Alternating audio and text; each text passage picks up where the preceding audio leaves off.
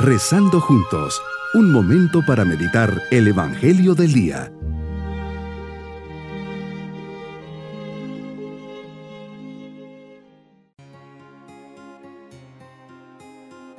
No dejo de dar gracias a Dios por este día y de saludarles a cada uno de ustedes en este jueves de la quinta semana del tiempo ordinario. Nos acercamos a Dios con una mirada llena de alegría y de paz, sabiendo que nos escucha y por eso le decimos, Señor, gracias por este nuevo día, por el don de la vida y por las gracias que me has dado.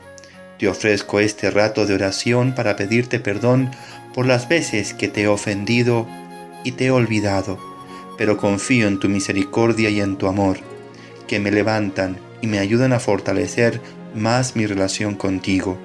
Te pido aumenta mi fe, mi esperanza y mi caridad.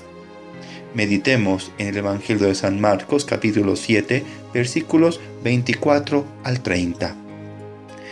Entre todos tus viajes, Señor, fuera de Galilea, hoy nos narras el encuentro con una mujer extranjera, sirofenicia, es decir, que no pertenecía al pueblo de Israel, por lo tanto pagana.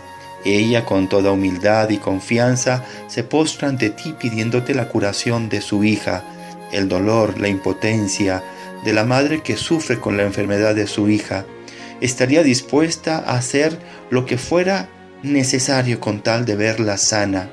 Tu respuesta es aparentemente una negativa, pero ella no se detiene, no tira la toalla. A pesar de tu respuesta, su confianza le da un gran atrevimiento y vuelve a interpelarte. Es la fe que esperas de ella. Toca tu corazón y la admiras es la fe de esta madre angustiada la que hace posible el milagro. Tus palabras son elocuentes y no dejan duda. Vete, el demonio ha salido de tu hija.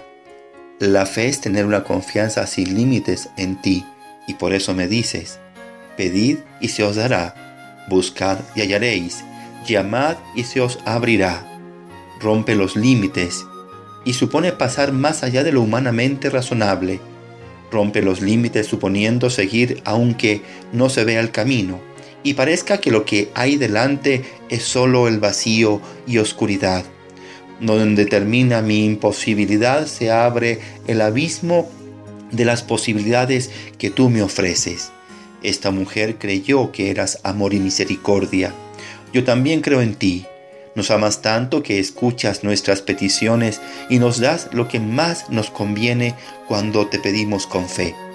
Esta mujer creyó en ti, por eso podemos confiar. Así experimentamos que estás cerca del sufrimiento, de mi sufrimiento. Esta mujer experimentó que el que cree nunca está solo. ¿Qué ejemplo nos da esta mujer? No solo realiza un gran acto de fe, sino también de profunda humildad cuando afirma, Señor, también los perritos comen de las migajas que caen de la mesa de los señores. Ante esta respuesta tan humilde y confiada, confiesas, Mujer, grande es tu fe, hágase contigo como tú quieras. Esta enseñanza nos deja ver la humildad. Esta virtud nos coloca en la verdad de nosotros mismos, de nuestros límites y de nuestra relación contigo y con los demás. Así pues, Fe y humildad son como dos escalones que nos llevan a estar más cerca de ti y así ver tu obra que actúa en nuestras vidas. Mi propósito en este día es acercarme a Jesús con humildad y fe para pedirle por las necesidades de tan, no tanto materiales, sino espirituales y físicas de mis seres queridos. Tener la certeza que si soy constante en la oración y colaboro, Jesús siempre nos la va a conceder. Mis queridos niños, hoy una mujer pagana, no judía, sirofenicia, se acerca a Jesús pidiéndole que sane a su hija aquejada por un espíritu del mal. Jesús la cuestiona, pues no es judía, pero al ver su fe y humildad no le queda otra cosa que decirle, anda, vete, por, lo, por aquello que has dicho, el demonio ya ha salido de tu hija. Cuando llega a casa, esta mujer ve que su hija ha sido sanada. ¡Qué bendición y maravilla! Y nos vamos con la bendición del Señor a nuestras vidas.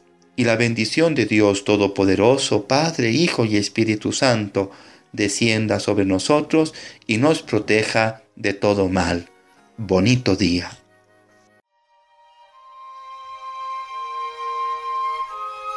Hemos rezado junto con el Padre Denis Doren, Legionario de Cristo.